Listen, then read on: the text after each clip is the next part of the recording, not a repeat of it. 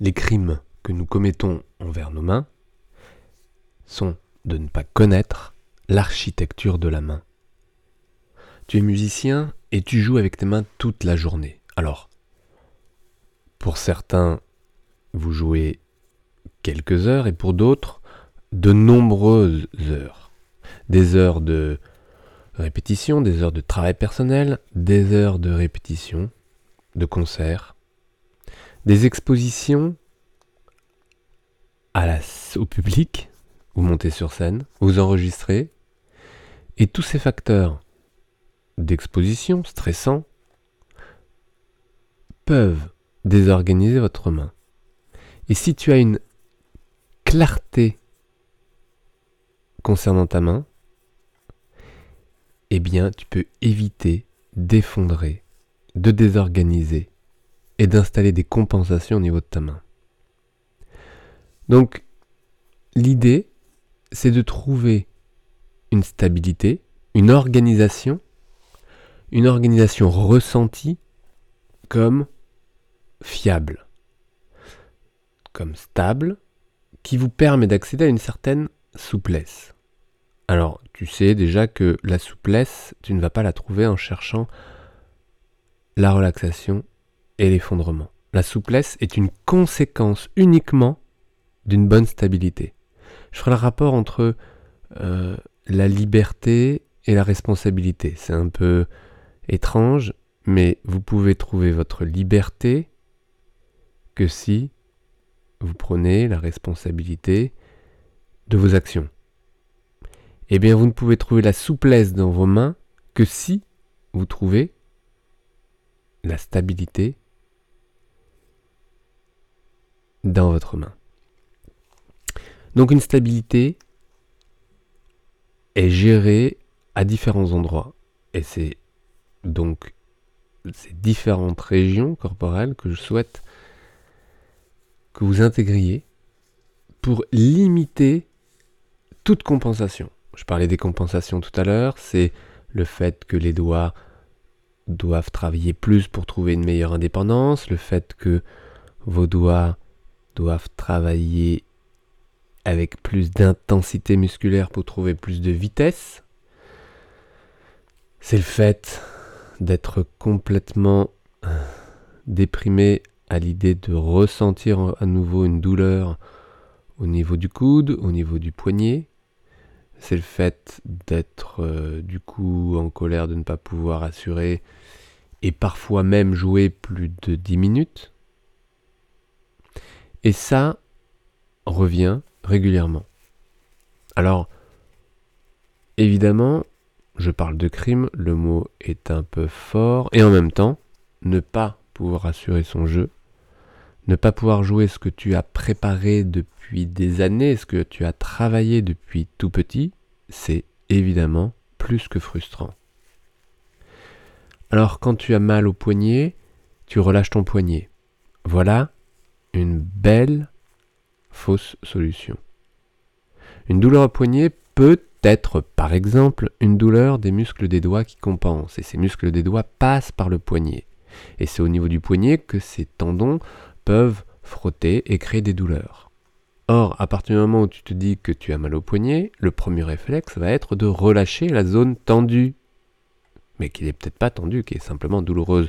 Donc de relâcher la zone douloureuse. Or, si tu relâches le poignet, tu tombes dans un cercle vicieux évident, puisque tu ne stabilises plus le poignet, qui est la zone vraiment de soutien, la base de la main, et tes doigts vont encore davantage compenser pour jouer et trouver une stabilité pour trouver cette indépendance.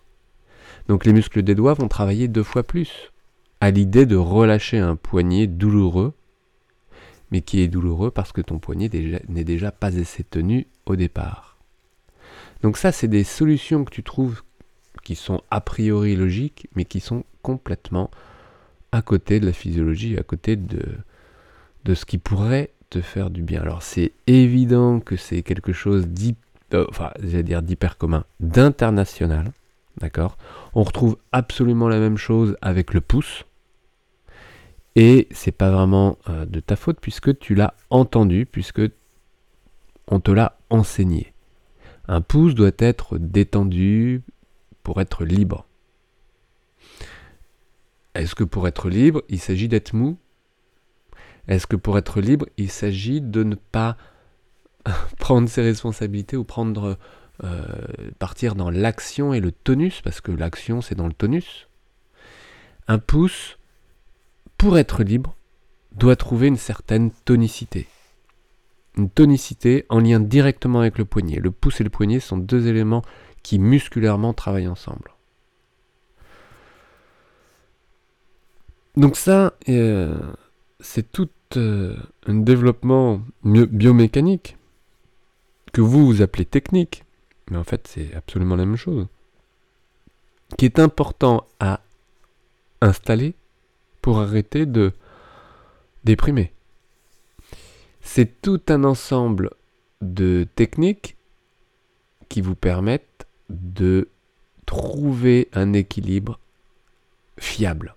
Et cette fiabilité, elle est super importante par rapport à l'anxiété de performance. Ce n'est pas d'installer de la souplesse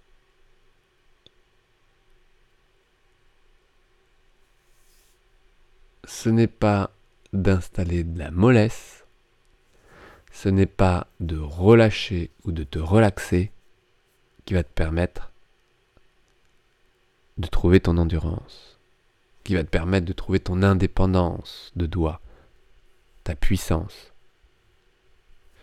C'est vraiment le fait d'installer une architecture fiable, d'installer une architecture de la main avant même de poser le premier doigt sur ta touche, ta corde. Et ta baguette ou ton archer. Bref. Donc, les bénéfices d'installer cette architecture, vous les avez devinés, les bénéfices, c'est simplement qu'en installant ce galbe, j'aime bien parler de galbe, vous savez, un, euh, gainage, on parle de gainage musculaire au niveau abdominal, un gainage ou un haubanage au niveau de, euh, du dos par exemple. Ce sont des groupes musculaires qui sont plutôt profonds et qui servent à stabiliser, à tenir. On parle des muscles posturaux. Et eh bien au niveau de ta main, c'est absolument ça. Il y a ces muscles à mettre en route, ces groupes musculaires à mettre en route, pour pouvoir donner la liberté aux muscles de la dynamique. Donc en gros les muscles des doigts. On ne tient pas sa main avec ses doigts. Les doigts sont en bout de squelette et travaillent avec des muscles longs qui passent plusieurs articulations, qui sont des, muscles longilignes avec des longs tendons et qui risquent en effet de s'échauffer s'ils sont sursollicités. Et je vois pas un musicien créer des tendinites ou des surmenages musculaires parce qu'il joue trop longtemps, uniquement, mais parce qu'il joue trop longtemps dans des positions non ergonomiques. C'est ça le problématique. Donc ce n'est pas le fait de jouer longtemps qui est votre problème, c'est le fait de jouer longtemps dans des positions non gainées, non galbées, non tenues. Une architecture, et pourquoi je parle d'architecture, c'est qu'un bâtiment doit avoir des fondations évidemment solides. Alors évidemment, vous pouvez être tout tordu comme la tour de Pise, et elle tient. Elle tient, mais c'est risqué. Elle tient, et combien de temps? On va dire, bah ouais, euh, suffisamment longtemps pour... Oui, mais euh, c'est aussi exceptionnel. D'accord? Et c'est pour ça qu'on la connaît, elle. Comme certains pianistes qui ont trouvé des positions et des équilibres un peu tordus et qui jouent remarquablement bien. Oui, mais combien de temps? Et si on regarde dans l'histoire de la musique et des grands musiciens, beaucoup sont partis tôt. Alors remarquable, mais tôt, voire très tôt. Ah, donc l'architecture de la main, toute euh, une histoire, résumé en quelques trucs fondamentaux. que tu dois absolument installer pour ne pas, comment dire, pour ne pas subir les conséquences. Juste en dessous, un lien, une courte vidéo qui t'en dit euh, davantage autrement. Et euh, pour en savoir plus, simplement, on se retrouve juste derrière. A tout de suite.